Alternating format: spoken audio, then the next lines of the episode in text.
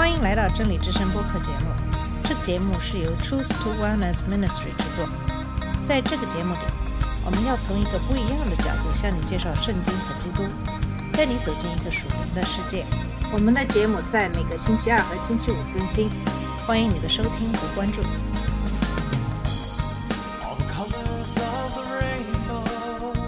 你好，我是马军。上期节目给大家介绍了保罗在去大马士革的路上与主相遇并皈依，开始宣教主的福音。在《使徒行传》第九章接下来的经文里，继续讲述了彼得的故事，这就是《使徒行传》第九章三十二到四十三节的经文。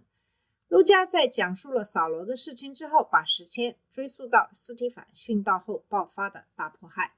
福音刚刚传到撒玛利亚人那里。上一次提到彼得是在八章二十五节回到耶路撒冷，在使徒行传九章三十二节中，我们发现彼得又离开了耶路撒冷，在北边地区传道。在三十二到三十五节讲述了他在吕大的施工。这几节经文是这么说的：彼得周游四方的时候，也到了居住吕大的圣徒那里，遇见一个名叫以利亚得了瘫痪，在褥子上躺卧八年。彼得对他说：“以利亚，耶稣基督医好你了，起来收拾你的褥子。”他就立刻起来了。凡住吕大和沙伦的人都看见他，就归服主。那么，彼得从山地来到沙伦平原，一直向北延伸到加密山，然后来到吕大城，这是旧约中的罗德城，也是现代以色列国际机场的所在地。它位于约帕东南约十英里处，是埃及、大马士革和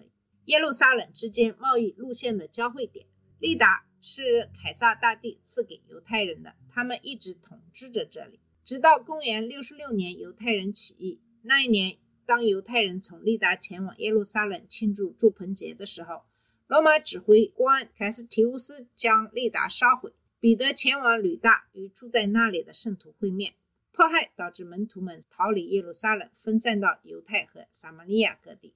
这些信徒要么是逃离耶路撒冷的人，要么是在逃离耶路撒冷的人传播福音时成为耶稣的门徒的，更有可能是两者的结合体。当彼得到达那里的时候，他找到了一个名字叫以利亚的人。这个人受了某种伤，过去八年来一直瘫痪在床。这种情况与《使徒行传》第三章中记载了彼得在圣殿美门遇到的那个瘸子非常相似。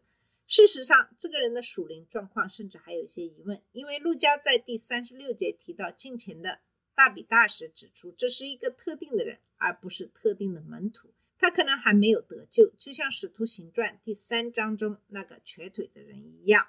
我们不知道彼得还对以尼亚说了什么，但在第九节中，彼得告诉他，耶稣基督医治了他。这是用现代时态说的，意思是这是在宣布一个事实。甚至在彼得说这话的时候，这个事实就已经成真了。然后彼得命令他起来，尼亚立刻照做了。与《使徒行传》第三章中的瘸子一样，这又是一次完全的医治。那么第三十五节告诉我们，凡住吕大和沙伦的人都看见了他，就归服主。这里“归服主”的意思是回转，就是皈依。不要认为这段经文暗示人们看到以利亚就会改变信仰。保罗在罗马书十章十七节中明确指出，信道是从听道来的，听道是从基督的话来的。彼得在整个地区宣讲福音，就像他在《使徒行传》第三章中在圣殿里所做的那样。看到以利亚被治好，就证明了彼得所宣讲的信息。结果是，所有居住在该地的人都看到了以利亚，并皈依成为主耶稣的门徒。路加没有告诉我们彼得在这个地区待了多长时间，但我们从他在其他经文中表现出的性格知道，彼得会留在这个地区，既传扬福音，又兼顾这些新信徒。关于他的消息已经传到了约帕，约在西北十英里处，那里正在发生一场大悲剧。二十六到四十三节讲述的是在约帕的施工。首先，三十六到三十八节讲的是。使徒的需要，在约帕有一个女徒名叫大比大，翻希腊话就是多加。她广行善事，多施周济。当时她患病而死，有人把她洗了，停在楼上。吕大原与约帕相近，门徒听见彼得在那里，就打发两个人去见他，央求他说：“快到我们那里去，不要单言。”约帕位于海岸边，所罗门圣殿的木料就是从黎巴嫩运来的。约拿也是从这座城市逃离的，与利达一样，他也是凯撒大帝赐给犹太人的。直到公元六十六年，犹太人起义之前，一直由他们控制。现在。雅法城就是坐落在他的遗址上。陆家指出约帕有一个门徒叫大比大，陆家还给出了希腊文的翻译，即多加斯。这个名字的意思是羚羊。这是一个品格非凡的女人。第三十六节说他有仁慈和施舍的行为，他在尽其所能的行善积德。第三十九节中寡妇们的反应表明，她们尤其受到了他的施工的影响。其中包括大比大为他们做的衣服。三十六节的结尾强调了他持续做这些事的事实。他是新约圣经中箴言三十一章妇女的典范。箴言三十一章将近前的妇女描述为向穷人伸手，向有需要的人伸手。那么他的死对整个社区都是一个打击。从约帕人的反应来看，我们可以推断大比大的许多慈善行为不仅产生了如此大的影响。而且他通过这些行为表现出来的爱也产生了很大的影响。那么在第三十九节中，寡妇们的哭泣并不是因为他们失去了衣食来源，尽管这对他们来说很重要。他们失去的是一位挚友。大比大做了衣服，任何一个裁缝都可以告诉你，这样的工作是一种爱的劳动。而那时候还没有缝纫机，一切都是手工来完成。那么大比大生病。然后死去的现实让人非常的悲痛欲绝。他们所能做的就是遵循犹太教的正常习俗。我们可以想象，他们非常小心地清洗了他的尸体，准备将其埋葬。但随后他们做了一些不同的事情。在通常情况下，尸体在死后很快就会被埋葬。这里因为在这个地区气候温暖，尸体会很快开始腐烂。但这一次他们推迟了。他们听说彼得在约帕。那里离这里只有十英里，毫无疑问，他们也听说了彼得医治伊尼亚的事。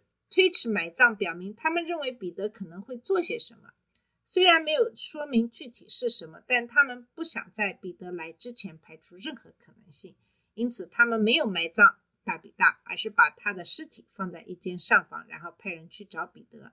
有两个人赶往约帕，本来需要步行三四个小时。他们找到了彼得，恳求他马上跟他们走。彼得同意了。在第三十九到四十二节告诉我们接下来发生了什么。三十九到四十二节是这么说的：彼得就起身和他们同去，到了便有人领他上楼。众寡妇都站在彼得旁边哭，拿多加与他们同在时所做的里衣外衣给他看。彼得叫他们都出去，就跪下祷告，转身对着死人说：“大比大，起来！”他就睁开眼睛，见了彼得，便坐起来。彼得伸手扶他起来，叫众圣徒和寡妇进去，把多加活活的交给他们。这事传遍了约帕，有许多人信了主。当彼得来到存放大比大尸体的房间时，寡妇们向他展示了大比大做慈善工作的证据。外衣是紧贴皮肤穿的类似的衬衫的东西。可以是外衫、长袍、斗篷、外套。他为寡妇们做这些衣服，是为了满足他们一些需要。在那个时代，如果没有子女赡养，寡妇很容易陷入贫困，他们只能依靠社会的施舍。彼得不知道神怎么做，但他效法了耶稣在路加福音中让雅鲁的女儿从死里复活时给他的榜样。耶稣只允许彼得、约翰和雅各以及雅鲁女儿。的母亲和父亲与他同在一个房间里，所以彼得也照做了，把众人都打发了出去。然后他祷告了，然后神通过他医治了许多人。但彼得并没有妄自尊大，彼得知道他不能靠自己的能力治病，更不能使人从死里复活。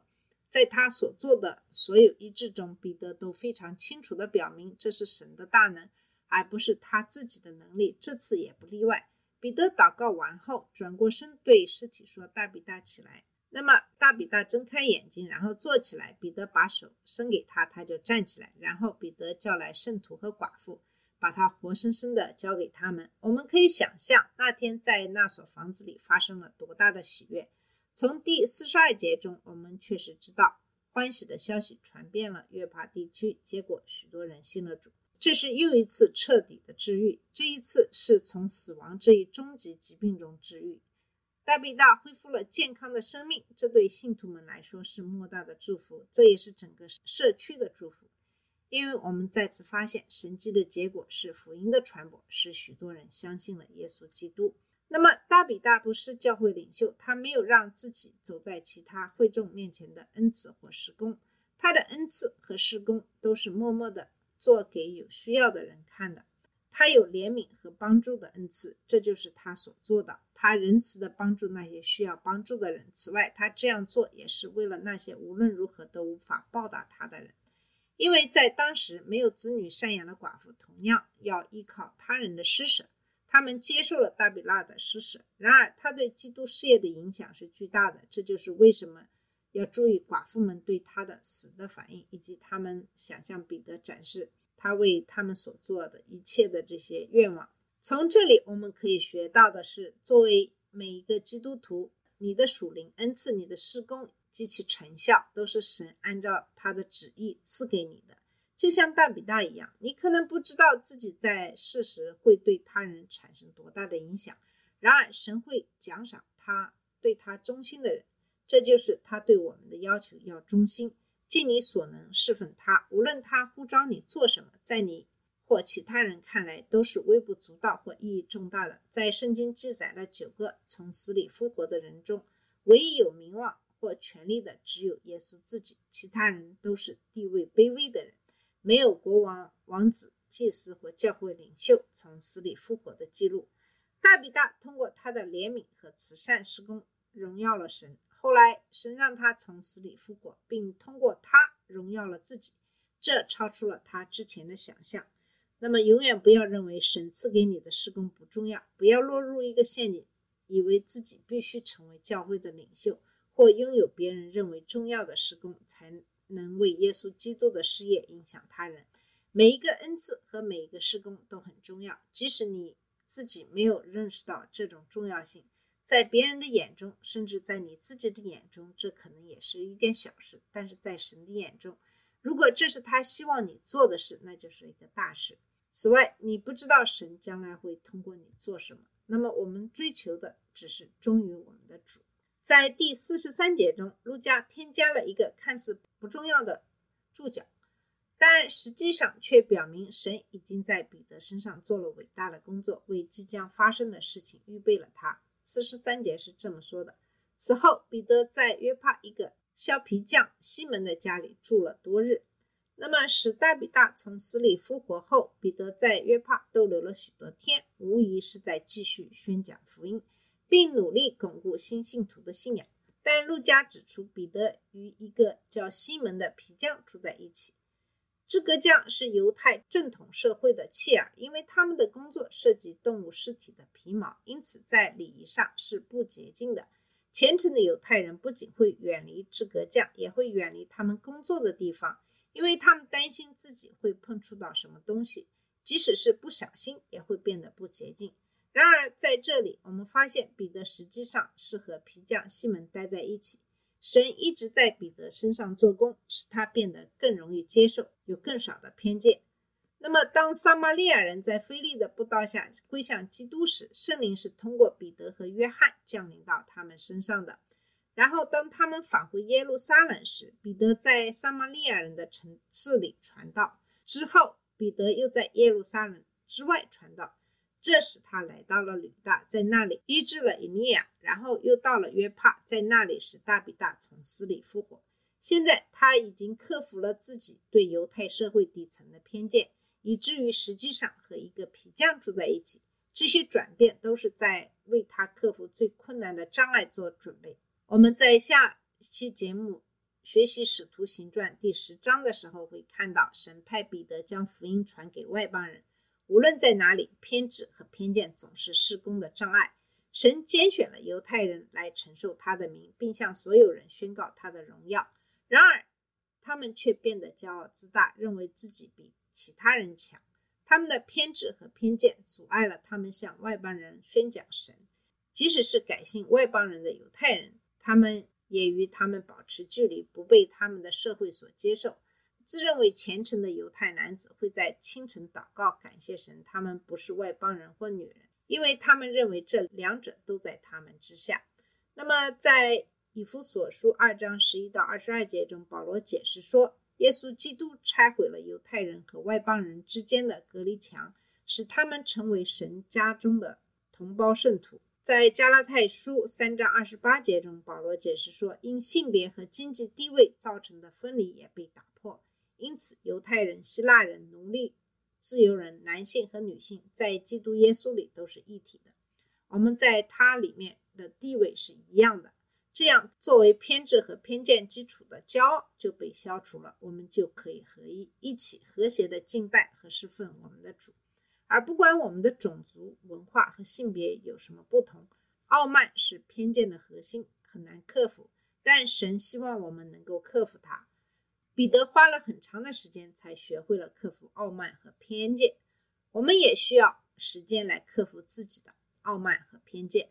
但神正在努力使我们成为他自己谦卑的子民。好了，我们今天的节目就到这里。